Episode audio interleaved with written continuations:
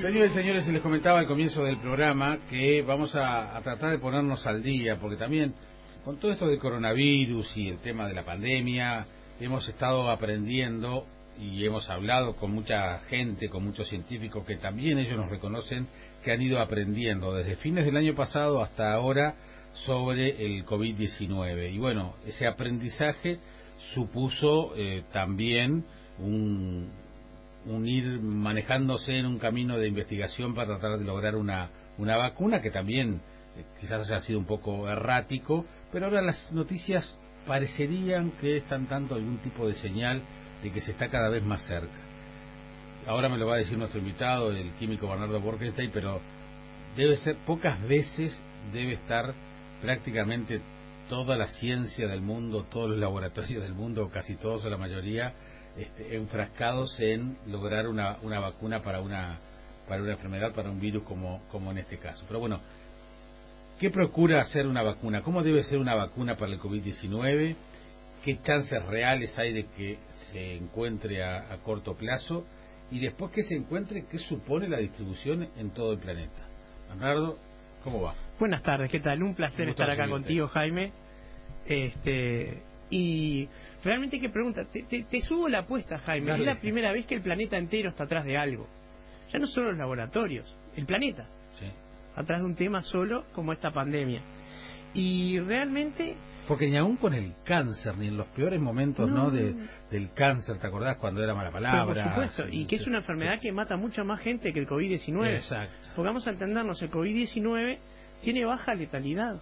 Han muerto en todo el planeta, con todo lo que ha pasado, aproximadamente unas 613.000, 620.000 personas. Es muchísimo. A nivel personal es una tragedia. Nadie minimiza eso. Absolutamente. Pero en la gripe española, mal llamada española, en el principio del siglo XX, murieron 20 millones de personas. el 18. Claro, pero murieron 20 millones. y con una población mundial mucho menor. Claro. Y no tuvo alcance planetario. Entonces, esta es una enfermedad que, tiene una, dos características.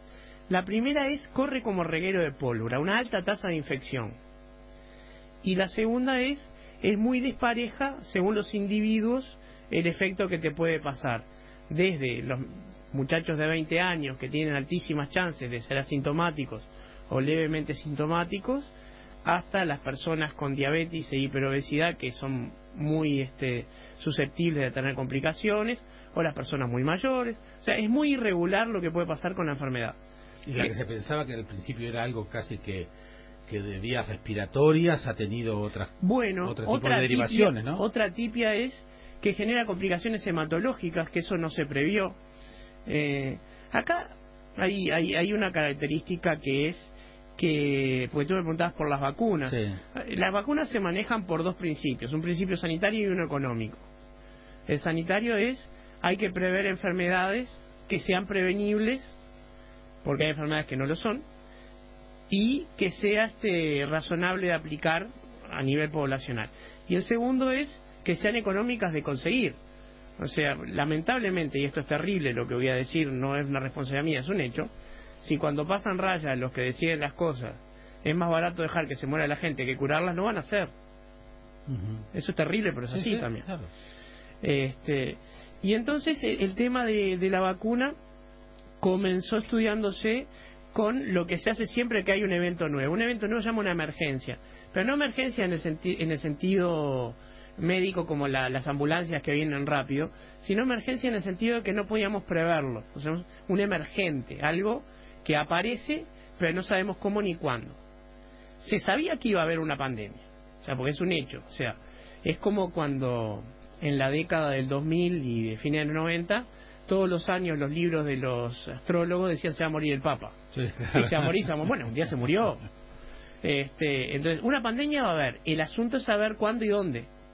O, o a veces creíamos que la pandemia era o podía ser eh, la vaca loca o la, o la gripe A o claro pero lo que pasa es que tenían no corrían como reguero por una como esta, esta cosa. La vaca loca era un prión era algo más chico que un virus todavía y no se podía dispersar se contagiaba comiendo la carne y poca cosa más.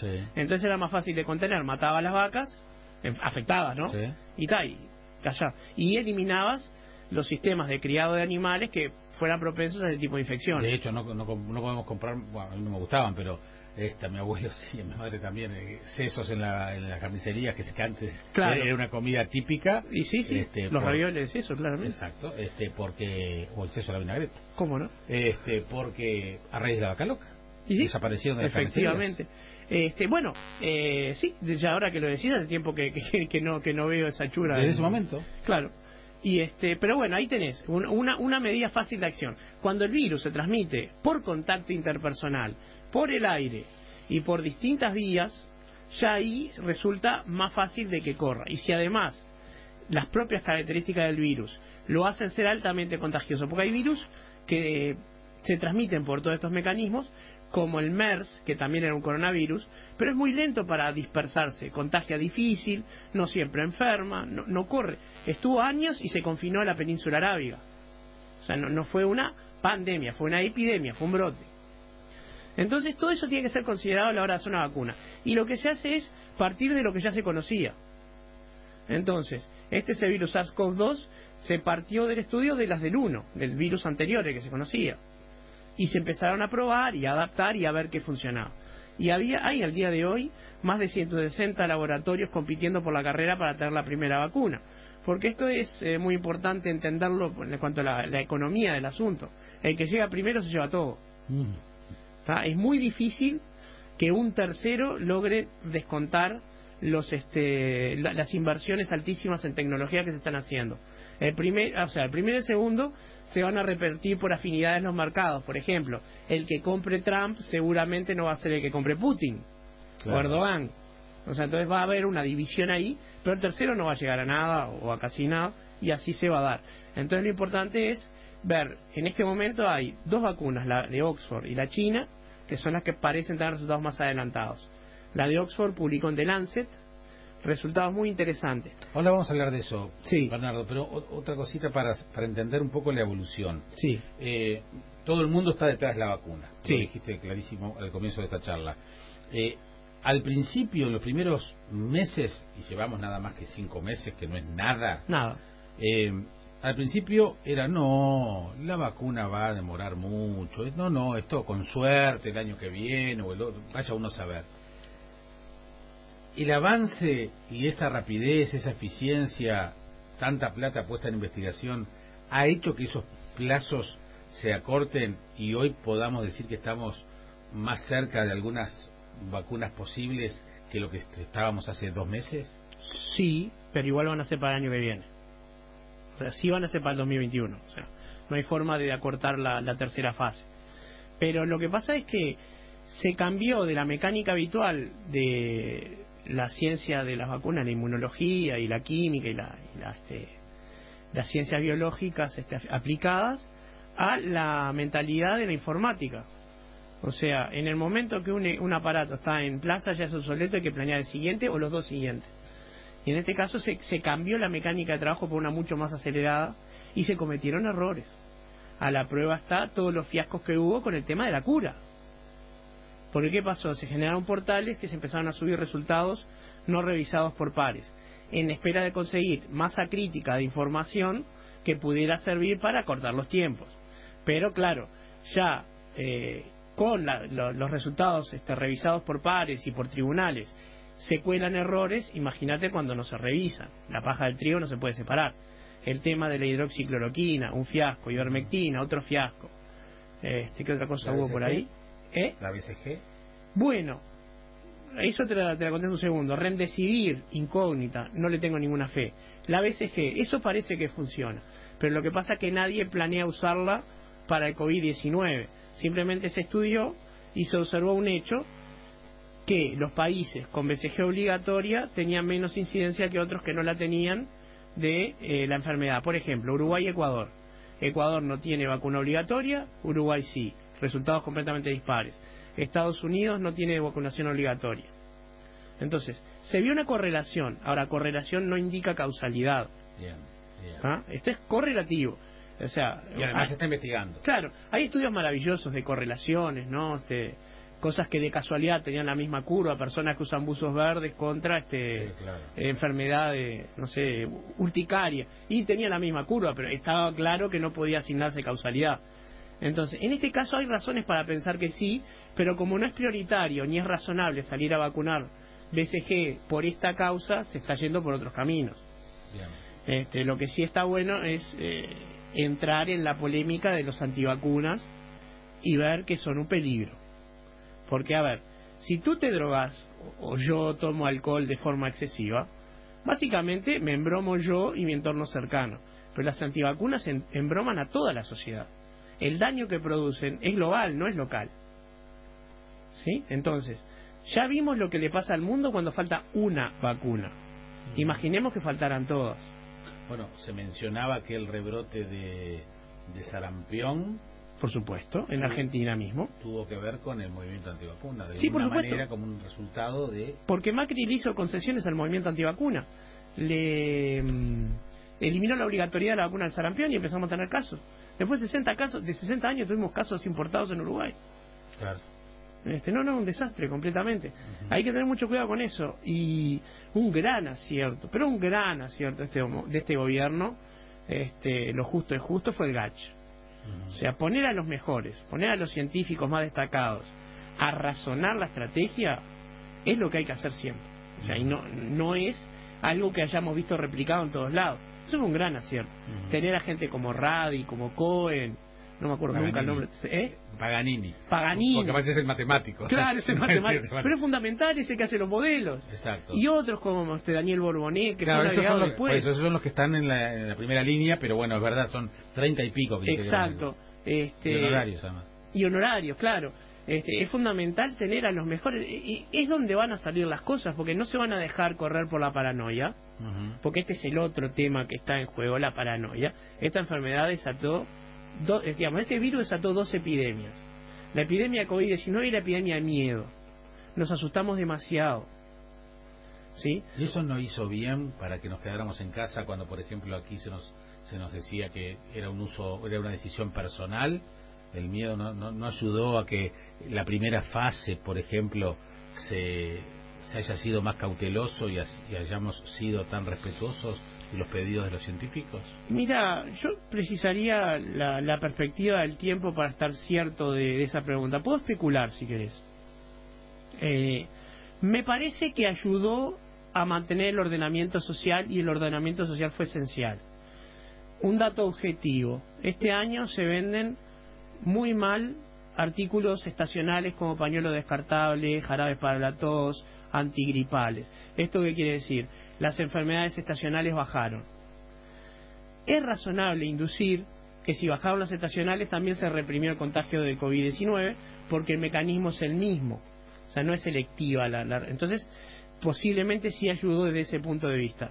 Pero a nivel global, los países que han tenido cuarentena obligatoria, reclusión voluntaria, etcétera, no, han tenido diferencias estadísticas por esa razón. Pero sí era razonable eh, parar para cambiar el ritmo y sobre todo razonable en este momento retomarlo.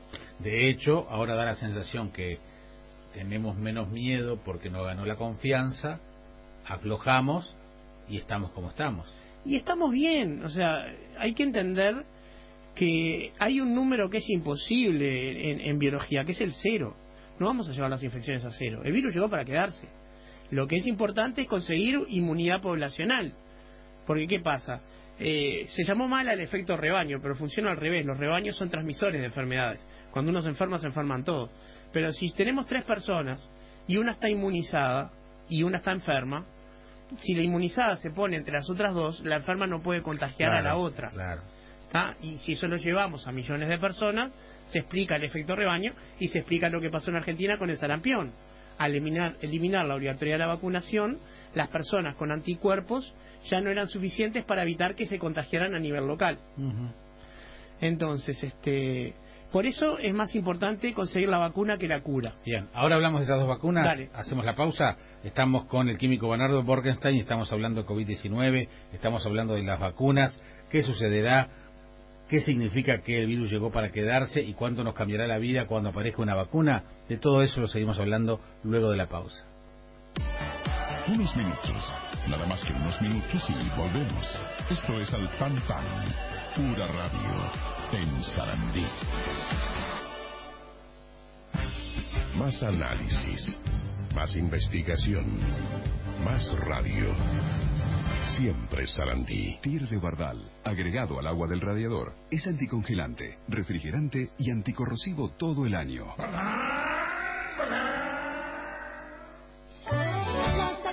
Preparar un risotto fungi porcini nunca fue tan fácil. Probá los risotos de las acacias. Arroz carnaroli con vegetales deshidratados que se cocinan en un solo paso. Sin conservantes y libres de gluten. Vos la mezcla, yo. Las acacias El frío llegó y Werner Christ, la marca alemana en finas prendas de cuero, presenta su colección invierno. Napas, gamuza y baby lamp en Punta del Este, calle 27 y calle 20, de viernes a domingo. Werner Christ, la calidad alemana en cada diseño. Atención personalizada a nuestro WhatsApp al 094-429-961. Werner Christ, en prendas de cuero, lo mejor. En Multiahorro Hogar estamos en modo descuento activo. Con Plus hasta 30% off y hasta 18 cuotas sin recargo con tarjetas de crédito. Aprovecha estas y otras ofertas. Refrigerador Midea. Precio Plus 499 dólares. Secarropa Electrolux. Precio Plus 359 dólares. Freidora sin aceite HomeTech. Precio Plus 66 dólares. Activate vos también. Te esperamos con los mejores productos al mejor precio. En multiahorro.com.uy o en nuestros locales. Multiahorro Hogar. Viví mejor. Doña Cristina, ¿qué hace acostada en el piso? Estoy haciendo yoga. Venga, póngase acá y sígame. Inhale Exhale. ¿Cómo se siente ahora? ¡Horrible! ¿Vio? Es el piso. Hay que cambiarlo. Oportunidades únicas de Baño Company. Saldos de revestimientos de pisos y paredes, muebles de baño y griferías de las mejores marcas del mundo con un 50% off. Vamos este sábado que está abierto hasta las 18 horas. Y después seguimos con yoga. ¡Ay, no! ¡Ay, sí! Baño Company. Tu búsqueda termina acá. En Alcance, Servicio de Compañía, te queremos recordar que en estos momentos el mejor cuidado está en respetar las distancias, evitar el contacto y seguir las medidas de higiene recomendadas. Sentimos que es momento de reconocer y agradecer a todos los acompañantes de nuestro país, y en especial a nuestros asistentes de familia y supervisores, de los cuales estamos muy orgullosos. Héroes anónimos que no dudan en dejar la seguridad de su casa para salir y asistir a quien lo necesite que no esperan por un aplauso, sino que en silencio acuden al llamado de su vocación, porque en las difíciles la gran diferencia está en el amor por lo que hacemos. Alcance. Amamos lo que hacemos.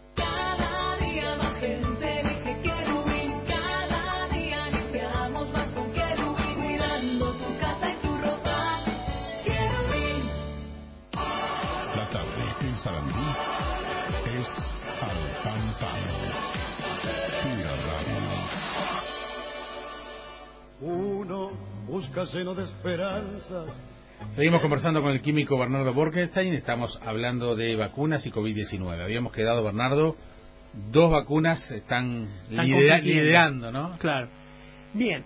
Eh, el tema de, las vacunas, eh, hay que entender lo que son. Son productos que buscan que el cuerpo produzca defensas aun cuando no se enfermó, cuando no fue infectado con un patógeno, mayormente un virus. ¿Sí? este, entonces, eh, se pueden hacer de muchas maneras. La primera es inyectar los virus vivos en una versión atenuada, que no puedan infectar, pero virus, vivos digo, quiero decir. En algunas vacunas es así.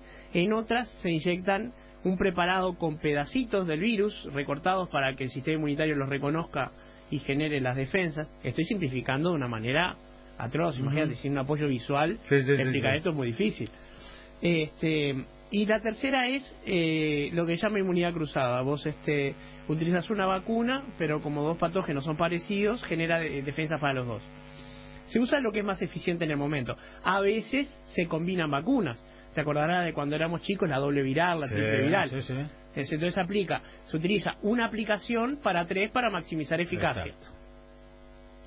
Entonces, en este caso, con la que estoy más familiarizado es con la británica, la de Oxford AstraZeneca que es una vacuna interesante porque utilizaron un virus respiratorio de chimpancé modificado para tener lo que llaman las espículas. Las espículas son eh, como pinchitos que lo, que da aspecto de corona al coronavirus, lo que le da eso, son pinchitos de afuera. Sí, sí, sí. Este, entonces, eh, el sistema inmunitario puede reconocerlo y generar anticuerpos para eso. O sea, vamos a resumir como si todas las defensas fueran los anticuerpos. Entonces, esto funciona así. Se inyecta eh, la vacuna, que generalmente es inyectada, pero está la sabina oral, que es oral también, o sea, no, no es imprescindible. Ingresa al cuerpo. Exacto, ingresa al cuerpo, pero generalmente por una inyección. Entonces se utiliza un mecanismo para que no viaje por el cuerpo, para que se quede en el lugar, y se activa el mecanismo de inflamación. Esto porque es importante, porque lo que se busca es que las defensas del cuerpo vayan rápido hasta ahí para que reconozcan el patógeno disfrazado de la vacuna y empiecen a generar defensas para cuando aparezca el patógeno real. Porque esto es muy importante entenderlo. Nuestro sistema inmunitario está peleando una guerra continua. Todo el tiempo los patógenos nos, nos atacan y todo el tiempo nos defendemos y ganamos. Por eso no vivimos enfermos. Pero no es que el sistema duerme, opa, un patógeno se despertó y actuó. No, todo el tiempo está actuando. Entran bacterias y virus por la boca, por los pulmones, por el sistema intestinal, por todos lados están entrando este, agentes que pueden enfermarnos y son siendo repelidos permanentemente. Es un sistema activo de una muy alta dinámica. Pero eh, se usa un inflamatorio, inflamatorio, que generalmente es aluminio, de ahí se agarran los antivacunas para decir que es un veneno, pero la cantidad es ínfima. Y entonces se logra una inflamación. Según una inflamación eso hace, es una alerta para que todas las defensas vayan ahí y se desatan los distintos mecanismos que empiezan a producir las defensas específicas para este virus. Lo primero que se hace es probarlo in vitro, obviamente, a ver si logra en una placa de Petri o en un dispositivo equivalente activar sistemas indirectos, porque si no funciona ni en el plato de Petri ni en la placa de Petri, no lo vamos a probar en, animales ni en personas. Después, lo habitual era pruebas este, en animales, eso se ha cuestionado mucho, a veces hace, a veces no. Eh, es, es relativo el tema, pero sí, sí se, se, se usan animales para estos desarrollos a veces. Y luego se prueba en voluntarios y se escala a poblaciones cada vez más grandes. La fase 3 ya es cuando se, se prueba fuera de eh, la órbita del laboratorio. Y esa es la que van a pasar ahora. ¿Sí? Entonces ahí vamos a tener dos... Perdón, eso significa que aprobó las fases anteriores. Exacto, quiere decir que pasó con tres cosas, la fa- o sea, en tres rubros. Producir defensas a corto plazo, ya sabemos cuál es la dosis necesaria, porque una de las cosas que se hace en la segunda fase es calibrar la dosis bien, necesaria. Y no, y tercero, y muy importante, no produce efectos secundarios indeseables. Porque un principio básico de la medicina es no causar un daño mayor para erradicar un daño. Imagínate, se me encarna una uña del pie y la respuesta es cortarme la rodilla. No. O sea, Sí, te- sí, la respuesta nunca puede ser tan, tan radical. Si ahora hay gangrena en, en un, en un miembro, ahí la amputación puede ser necesaria, pero mira la diferencia. Entonces, cuando se pasan a esos este, mecanismos básicos de seguridad, se pasa a ver la inmunidad, eh, el caso de este virus, en ciclos de 14 días a 14 y 28 días. A ver qué pasa en esos dos ciclos. Y después, y no hay forma de acelerarla, qué pasa en seis meses, por ejemplo. Y esa es la que no se puede acelerar y por eso se va para el año que viene. Pero se empieza a probar en, en poblaciones que, que, que lo vayan a requerir. Eh, América del Sur generalmente es una una población de, de como se dice, de, de cobayos muy muy apetecida porque se, se prueban poblacionalmente cosas acá. Ya en Uruguay casi no, pero recuerdo, estoy hablando cuando yo estudiaba, era el año 90 por ahí, un medicamento contra la presión se utilizó acá directamente como, como población de prueba antes de que lo probaran en Estados Unidos. este, se llamaba este, Captopren, la, la droga. Y, y después fue rechazado. Y este y bueno, y, ta, y lo que están en este momento es compitiendo la vacuna china con la vacuna este de AstraZeneca en primera línea con otros 160 que están en todas las etapas intermedias. Están en carrera. Eh, Bernardo, eh, supongamos, seamos optimistas que esto fun- que estas funcionan, o una, o las dos, o tres. Es razonable serlo. Bien, entonces, si funcionan, tú, eh, por, por todo ese proceso, eh, el- la fase 3 culminará, finalizará, capaz que a principios del año que viene, ya entrado el 2021. Después de ahí, a tener una, eh, una producción. El punto 4, exactamente. Ese es el tema, disponibilidad. Bien. que se pueda producir a escala y acá estamos hablando de escala global. Esto es lo que va a permitir que se meta alguno más en la pelea. Yo te decía hoy que el primero y el segundo se Sí. reparten todo. Capaz que la escala global intercede, pero no si Estados Unidos dice voy y compro el 90% de las unidades como hizo con la Remdesivir. Bien. Ah, O sea, no- no- si se pasan con esos niveles egoístas no funciona. Ahora, Estados Unidos, si va a tomar esa actitud, más vale que compre para México y Canadá. Porque no, no vale de nada que toda la población americana se inmunice y los vecinos no. Esto es Claro, colaborativo. Está bien, está bien. Esto es colaborativo. Tenemos que entender que acá estamos todos en el barco. Claro. Entonces, si vamos a descuidar una parte de la población, esa parte de la población pasa a ser un problema que creamos nosotros. Entonces, la disponibilidad va a ser esencial. Este, y Bueno, y es, y es posible inmunizar a, no te digo los 7.000 habitantes del planeta, pero a miles de millones, Sí. mil millones de habitantes. sí, es más posible para Uruguay que para India. O sea, hay países que tienen sistemas de salud más robustos que otros. Entre otras cosas nos ayuda que somos apenas 3 millones. Pero el tema es, no tenés que inmunizar a los 7 mil millones. Tenés que inmunizar una suficiente cantidad para, evitar la contagiabilidad. Ahí está, que fue lo que explicaste antes. Idealmente los 7 mil millones. Pero no es necesario llegar a tanto. Bien. Eso lo que va a hacer es que el contagio no sea como hasta ahora. Exacto. Es en la circulación No social quiere decir que, te- no te vayas a enfermar. No, por supuesto que no. No, no, no, por supuesto que no. Alguien se va a enfermar en algún momento. Esto llegó para quedarse. Alguien Como se se siguen enfermando hoy de gripe A. De gripe, claro, exactamente. Lo que este, porque aparte el virus muta, no sabemos, esa, esa nos la va a dar el tiempo, si este virus va a mutar todos los años como lo hace el virus influenza. Viste que las vacunas para la gripe hay que comprarlas año a año, de Exacto. acuerdo a lo que pasó en el norte, exacto. porque muta. Exacto. Eso no sabemos si lo va a hacer. Pero en este momento ya lo dijeron los científicos del GACH que está circulando a nivel comunitario y ahora circula sin vacuna.